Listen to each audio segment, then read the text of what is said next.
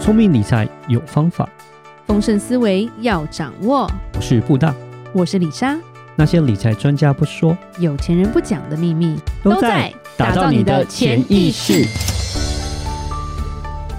打造你的潜意识，告诉你理财专家不说的那些事。大家好，我是主持人布大。我是布大人生与职场的好搭档李莎。布大，嗯，前面有讲过一些房地产的东西，嗯，对， 我不想要让大家就住在台湾的大家心情不 好。我们今天来讲一讲香港的房子好了， OK，没有，不是在讲豪宅啦，我们不是在讲什么李嘉诚住哪那个太是贵天价，对，我们在讲一个所谓叫做奈米宅的。你说就是超小的房子吗？呃奈米是什么概念？就是小到看不到的概 念吗？对，基本上是，因为通常想说纳米不是健康产业比较多吗？反正就是到后面我觉得变成是一个名词啊，就是是什么东西冠上纳米就是很酷很强的意思。但其实纳米就是你就把它想就是反正很小的意思啦，对，所以你一个纳米房的意思就变成就是很小的房子吧。对，大概是这样子。大概那其实多大的什么叫做纳纳米米房哈？对我们稍微讲一下，嗯，呃，大概是五到八平。哇，真的好小的房子。对，这十几年来它卖的很多，对，哦很多商人就是盖这么小的房子，哇哦，不觉得有点无法想象吗？就听起来这个五到八平的话，他一个人住就是可一能家人吧， 我我没有，我说因一为个因为人我等一下住会的讲话，应为什该么可能不可会以。一个人住，因为一个人买不起。哇，真的吗？对，过去十年来，香港的房价涨到夸张的程度，嗯十年来涨了八百分之八十七。是，如果台湾如果像香港这样涨，是好对炒房的是好事了，像台湾也开始要有耐米宅啊 了 是，真的真的，百分之八十七耶，所以现在平均房价是一百三十万美金，嗯，很可怕啊、蛮可怕，一百一百三十万美金是所平以均刚房刚价。讲说。呃，大概五五到八平这个这种房子，可能都要两千多万台币吧。嗯，两千多万台币只买到五到八平，哇，能你能想象吗？嗯其实现在以你若以台北市来说，你可以去理解说，呃，常常有一些建案，台湾现在也都是建很小的房子，对，呃，当然没有到五到八平，啊五到八平可能就诅咒他祖祖宗 没有啦，就是他，但也可能就是可能二十平，可是台湾的公社比是大概有百分之三十到四十，嗯，对，所以二十平扣掉也只有十几平。嗯嗯嗯，但也要可能一千多万啊，对因为对一对平一平可能要一百一多嘛，啊百多嘛，所以也是对两千多万啊。是所以台湾在走奈米宅这个路 吗？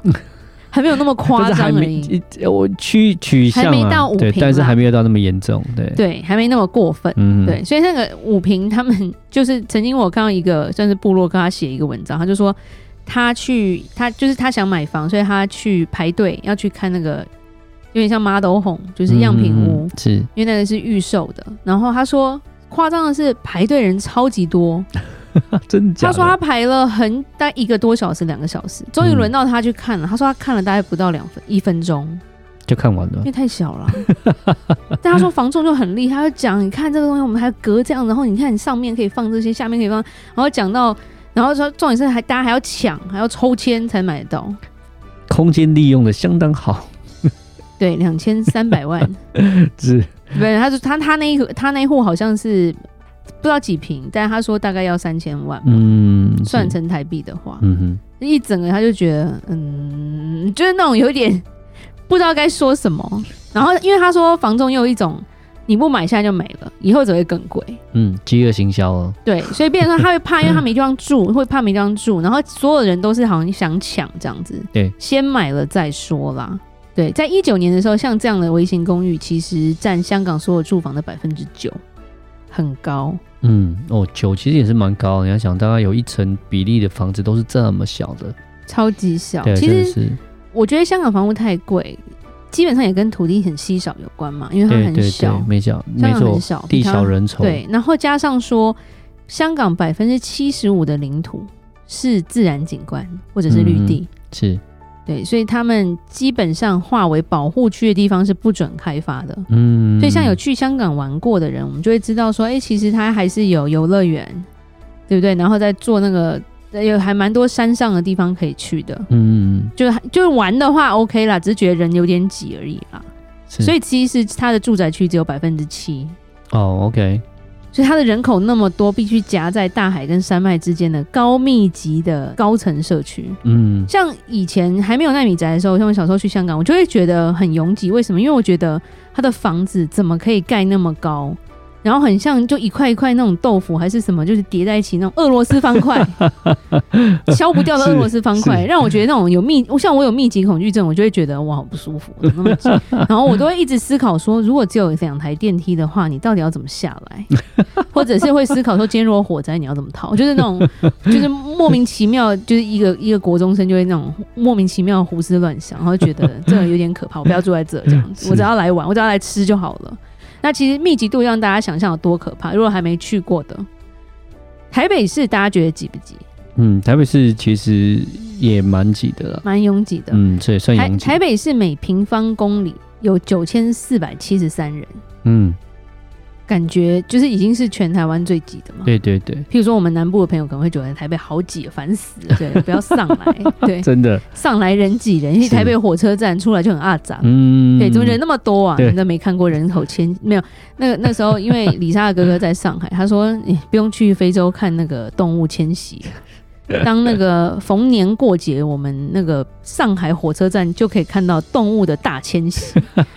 茴香草这些 对老 他每次这些讲都员觉得工很的好返笑乡草这样子，对 对对，他说不用看动物，你在这边看就可以了。背一堆对包包这样子，对这些行李回家乡。所以香港的人口密度是每平方公里四万九千人，哇塞，台台你刚刚说什么？台台北是九千的，九千四百七十三。哇塞，然后香港是四万九千，对，哇而且它是平均哦，是所以一定还有是是更挤的地方跟更不挤的地方啦。但是它平嗯均哼就已经四万九、所以基本上是五倍以上哦。对，好所以他可说，怕如果你拿全台湾最密集的城市叫永和，嗯永和是很可怕，是三万九，哼，哦，OK，但是还是差了一万呢、啊，是是差了一是万，那密集度还是很可怕、还哦，它比永和就还要再更挤，就是了对，嗯因为我去中永和也会有一个那个密集恐 惧症，因为我光是看摩托车那个在骑楼停的有够挤的时候，我就会心想，如果我今天骑摩托车，我不会停车，因为我瞧不动，然后就没有 位置，满满的，永远都是满满的。对，然后人行人行道就很窄，因为我就要靠边 走。对，现在多了脚踏车更可怕。嗯那像纽约曼哈顿人口密度是两万七千六，哇，所以这样比起来的话，就可很可怕，是比纽约还要再多一倍的感觉，这样子。对，所以很嗯很可怕。那你没有办法，呃，买到这个房，你还是得住，所以你还是得买房子。那因为香港是一个资本主义、自由主义心态，也是比我们再早一点的啦，嗯哼，因为它是英国统同治出志来的，没错，，对，对，所以。他们也会创造出，因为资本主义社会其实蛮可怕，他就会创造出你如果买不起这样的房子，是你的错吧？好可怜。你要爬上房产阶梯啊， 就是那种感觉。对，我觉得资本主义走到底，就是就是就是贫富差距会越来越大。嗯，是是是。对，其实李莎之前有认识过香港人，他是住在船上的，船上真的假有没有的听过啊？这我没有听过，因为买不起房子，香港对是港口，是对，所以他们说他们小时候，因为他后来移民美国了啦，所以对，他跟我分享说他小，他说他小时候他们因为住不了房子，太穷了，嗯他说，所以他们全家是睡在船里面的。哇，他说，可是船里面的租金也是很贵的，嗯，对，等于白天可能那个船会去出海，可是它的楼它可能有隔层，那隔层是你晚上可以睡觉的，它就租给你。这么省啊，省到这啊不是省，这是他赚钱，可是他们来说，他们负担得起的是这样子。对，就是而且他说他是他们家一家四口哦，哇塞，住他在跟船他上，妈、他跟他妹。嗯，对然后他说小时候就是因为这样，他就觉得多多少少有一点点自卑啦。嗯，对，，因为他说住船，我说你不会晕哦，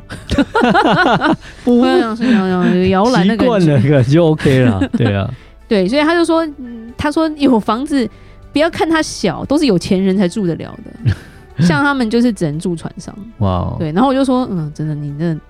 不是贫穷限制我的想象，是对贫穷也限制了我的想 象，我还不知道有这回事。这对样啊，子好可怕。所以他们就很珍惜在美国的机会 了，所以他美国是住车上吗？后屋，哦后屋，这所以好一对对点对，点。好一点点。美国什么叫后 屋？就是因为房子都有一块地嘛，嗯，对，那很多人会在他的院子再盖一个小房子，对对对对，是对，搭起来的违建那种感觉，然后租出 去，也不要讲这是违 建，对，感有些觉真的上是违建，对，很多都但没有些申看起请来啊。还好啦，就是也不是一个实际但那上个也其实都比奈米宅好啦。对啊，反正就是一个小房子这样，在后院，因为有些后院蛮大的嘛，就在后院里面再盖一个小小房子这样，然后小房子就可以住人了。就对，叫所后以屋所以这种奈米宅，呃，其实就为什么会研究，是因为它会造成很多问题。嗯第一个就是说，人的精神上会有伤害。嗯，你长期在一个压迫跟一个很密，就是很很狭窄的东西，他说就会就会变成精神比较不正常，啊这是有会他们说是有研究的，对就是他们脾气会变得比较暴躁，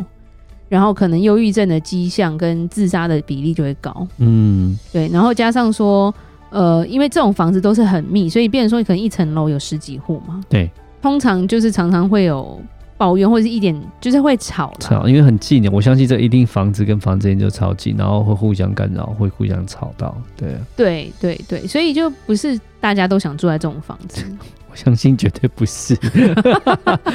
也就是因为经济上的考量，所以才会跑出这样的房子出现的。 对啊，不不过呢，因为现在香港是中国的一部分嘛，嗯所以听说就是中国政府已经在施压力在这一方面，就是给嗯房产商人，嗯让他们不要再盖这种房子。嗯是对，然后甚至他们说，你现在盖的要用半价售出，嗯就是这些小平数变要变成可能台币九百多万到一千多万就可以买得到了。嗯对，就变成说他们出手了就对了啦。嗯是开对，始然后干预然后了对，然后一些规划的东西，啊它可能就是说在设计，你可能有些店还没盖嘛，对在设计上他们可能就是要出手，就第一个不让你哄抬这个价钱，第二个就是说不让你盖那么小了嗯，到时候就变跟深圳房子一样，给你个指导价之类 的。之类的，对。 对但是这对一般懒人来说，也许是好事嘛，对，就是不要让这个耐米房这个风潮继续下去，这样就是让建商不要再盖这样的一个房子。对。其实嗯就延伸到我们之前讲过这个炒房的问题啦。嗯其实炒房问题，我觉得对于年轻一族或者是新起步的人来说，真的是一个很大的压力，而且通常是一个。嗯真的很高的门槛，可能真的是一辈子跨不太过去的感觉。嗯哼那如果你越盖越小，越来越贵，那当然是肥到了那些商人嘛。可是没错我觉得，对于城市跟我觉得社会的发展，并不是一个健康的走向。嗯，对，因为就你就你就像我刚刚讲，你官很小会变疯子，所以就会有很多疯子可能路上砍人之类的啊、对啊，这就有点可怕、是的，叫你戴着口罩，你也可以砍人，我真的听不懂哎、对不起，你在骂人，对， 是希望你才他现在牵扯到社会新闻。为他所做的事情而付出代价，这样子。对，我们今天就讲到这吧。记得，如果有任何关于理财的问题，欢迎留言或寄信给我们。如果你喜欢今天的节目，请在 Apple Podcast 给我们五星评价。打造你的潜意识，让你谈钱不再伤感情。我是布大，我是李莎，我们下次见，拜拜拜拜